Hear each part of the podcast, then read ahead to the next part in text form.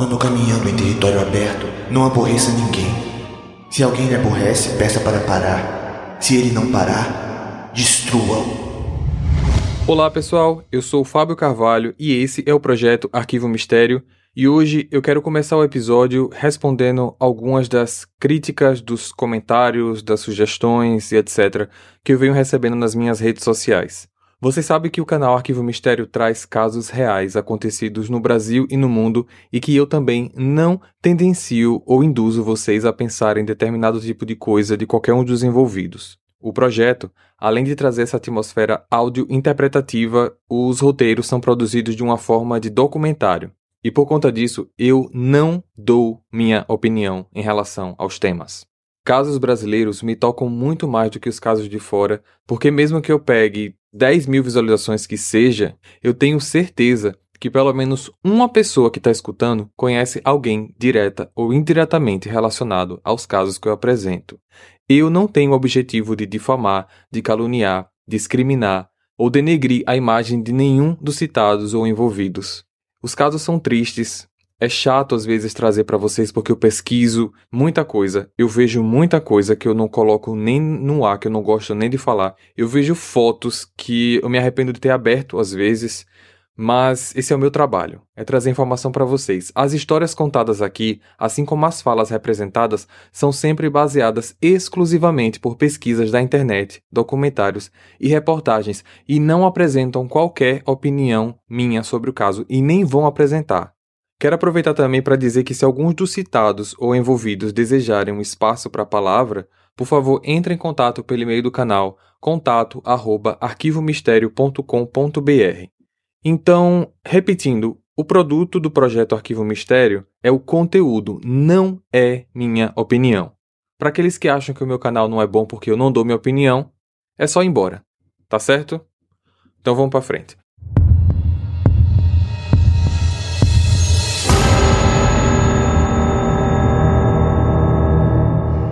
No dia 13 de março de 2019, Suzano e o Brasil ficaram sem acreditar que mais um caso de atentado a estudantes dentro de uma escola tinha acontecido.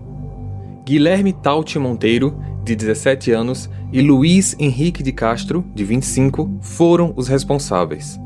Eles atacaram os alunos da escola com diversas armas e, por fim, tiraram a própria vida.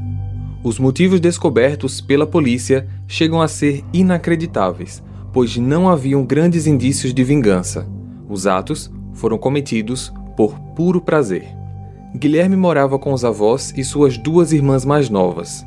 Os irmãos não tinham contato com os pais, pois eles eram dependentes químicos e, por conta disso, não tinham condições de cuidar deles. No ano anterior a esse fato, 2018, Guilherme tinha largado os estudos da escola em que ele e o seu amigo viriam a atacar. Além disso, ele trabalhava fazendo alguns bicos em lanchonetes da cidade. Luiz Henrique morava e trabalhava com o pai, fazendo serviços gerais como retirada de entulhos e capinagem. Os rapazes se conheciam pois moravam na mesma rua. Eles sempre ficavam na porta conversando, rindo e não provocavam ninguém. No dia 13 de março de 2019, como de costume, Luiz Henrique saiu cedo com o pai para trabalhar e eles caminharam juntos até a estação de trem. Chegaram lá perto das 5 e meia da manhã. Contudo, Luiz disse estar passando mal. Pai, não tô me sentindo bem. Minha garganta tá doendo. Acho que tô com febre. Melhor você ir pra casa então. Você não vai conseguir trabalhar se não estiver bem. Luiz então se despediu do pai e retornou. Só que ele não voltou para casa. Ele foi se encontrar com Guilherme que por sua vez, durante aquela mesma manhã, postou diversas fotos em sua rede social, nas quais ele aparecia com a máscara de caveira, fazendo símbolo de arma com uma das mãos. Só que em outras fotos, ele estava realmente segurando uma arma. Eles alugaram um carro e antes de irem à escola, eles passaram na concessionária do tio de Guilherme, Jorge Antônio Moraes, de 51 anos, com quem ele tinha tido um desentendimento dias anteriores. Cadê meu tio? Cadê meu tio? Tô aqui, o que você quer? Sem falar nada, Guilherme atirou três vezes no tio e fugiu do local. Voltou para o carro, se encontrou com Luiz e foram em direção à escola. Jorge foi levado às pressas ao hospital em estado grave. Infelizmente, ele não resistiu e faleceu no hospital. Os garotos chegaram na escola estadual Professor Raul Brasil, localizado em Suzano, São Paulo, às 10h42 da manhã. Eles escolheram esse horário pois sabiam que era o intervalo das aulas. Guilherme desceu do carro vestindo a farda escolar, carregando uma mochila nas costas e alguns livros em uma das mãos. Assim que entra na secretaria, ele simplesmente joga os livros no chão, puxa a arma e começa a atirar.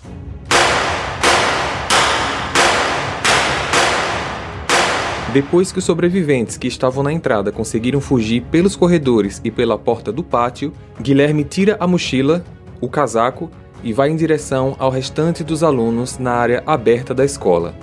Durante todo esse tempo, Luiz Henrique ficou no carro.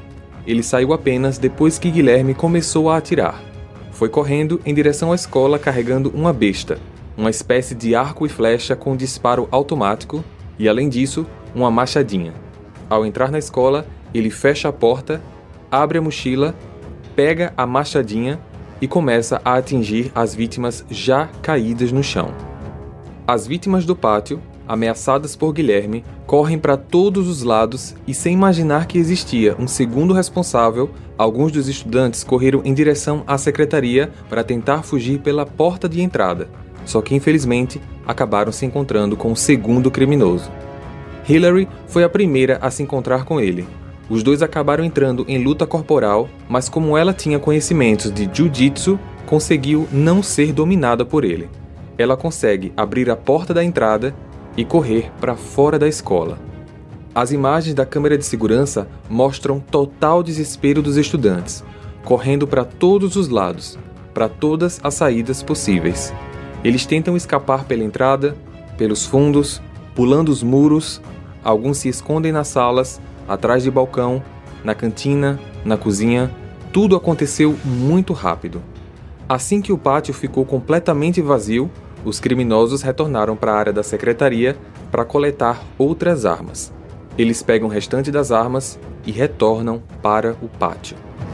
Um policial chamado Eduardo, que morava na quadra vizinha ao colégio, escutou os disparos e correu para a escola para verificar o que estava acontecendo ele passa pelo muro lateral, onde tem o portão da entrada da zeladoria. Os estudantes, presos lá dentro, acabam vendo Eduardo do lado de fora, que também armado acaba assustando os estudantes sem intenção. Calma, calma! Eu sou policial! Vocês precisam se afastar para que eu possa abrir o portão! Afasta! Os estudantes estavam tão desesperados que se amontoaram contra o portão e não deram espaço para que ele fosse aberto mas com o alerta do policial, eles conseguiram fazer isso e muitos conseguiram escapar. Eduardo foi em direção à entrada da escola e chegou lá às 10h47, exatos 5 minutos após o primeiro tiro. Assim que chega no pátio, ele dá de cara com os atiradores. Mãos ao alto! Mãos ao alto! Eles, claro, não obedecem e atiram contra Eduardo. Mas os tiros não o acertaram. A escola tá cercada, vocês precisam se entregar agora! Realmente, outros policiais já estavam a caminho. Não demoraria muito para que a escola estivesse cercada. Às 10h48, um minuto após a entrada do Eduardo, a força tática tomava posição dentro da escola. A ação do Eduardo e de toda a equipe que chegou logo depois foi de suma importância para o desfecho desse caso. Ao chegarem lá, eles encontraram Luiz e Guilherme mortos no chão. Os garotos tinham percebido que não tinha mais como dar continuidade ao plano. Eles então executaram o último passo do massacre: acabar com a própria vida. Os investigadores chegaram ao local e, além das armas que os garotos seguravam, eles também acharam diversas garrafas Molotov e uma mala com fios que acabou levando ao acionamento do esquadrão antibombas. A atitude rápida de todos os policiais que estavam próximos ajudou na sobrevivência de diversas pessoas, pois com todo esse arsenal, o estrago poderia ser muito maior. De acordo com as investigações, esse crime já estava sendo planejado há anos. Na Deep Web, eles acharam postagens dos rapazes conversando com diversas pessoas perguntando como preparar e executar esse tipo de crime. Pediam dicas de armas e de explosivos. Num dos cadernos de Guilherme, a polícia achou diversos registros perturbadores, desenho de armas, diversas mensagens de ódio, como por exemplo uma frase que informava ter sido retirada da Bíblia satânica. Quando caminhando em território aberto, não aborreça ninguém. Se alguém lhe aborrece, peça para parar. Se ele não parar, destrua-o. Segundo a polícia, Guilherme, o menor, matou o comparsa Luiz Henrique e logo em seguida tirou a própria vida. Ambos eram ex-alunos da escola. O motivo do massacre nunca foi, de fato, esclarecido. Várias informações na internet apontam apenas para atitudes de ódio. Contudo, a versão estabelecida pela investigação é de que os responsáveis planejavam por meses o massacre e se espelhavam em atentados como o ocorrido em Columbine no ano de 99. Das sete vítimas fatais, duas eram funcionárias da escola: a professora e coordenadora pedagógica Marilena Ferreira e a inspetora Eliana Regina. Os demais eram estudantes. Os criminosos também deixaram outros 11 estudantes feridos. Todos eles conseguiram sobreviver. Compartilha esse episódio para ajudar no crescimento do canal. A gente também está no YouTube se você quiser ouvir essas histórias com experiência visual e eu vejo vocês no próximo caso. Combinado? Até lá. Hey, você se interessa por crimes reais, serial killers, coisas macabras e tem um senso de humor um tanto quanto sórdido? Se sim, você não está sozinho. Se você precisa de um lugar recheado de pessoas como você, venha conhecer o podcast Pátria Amada Criminal. Todas as semanas tentamos entender o pior da humanidade. Nesse processo, a gente ri, chora, fica brava, fofoca, porque afinal de contas é assim que a gente fala quando está entre amigos. Suas novas melhores amigas trevosas estão aqui no Pátria Amada Criminal.